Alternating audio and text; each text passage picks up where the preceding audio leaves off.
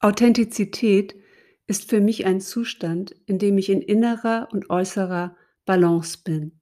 Ein Zustand, in dem ich meine Werte lebe und klar sage, was ich möchte und was ich nicht möchte.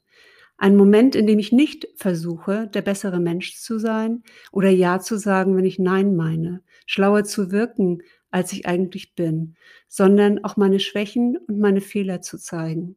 Auch als Führungskraft in einem Moment zu meinem Team zu sagen, ich weiß es nicht oder das habe ich nicht gut hinbekommen. Zu mir selbst zu stehen, ohne eine Maske von Arroganz, von Besserwisserei oder von Aggressivität.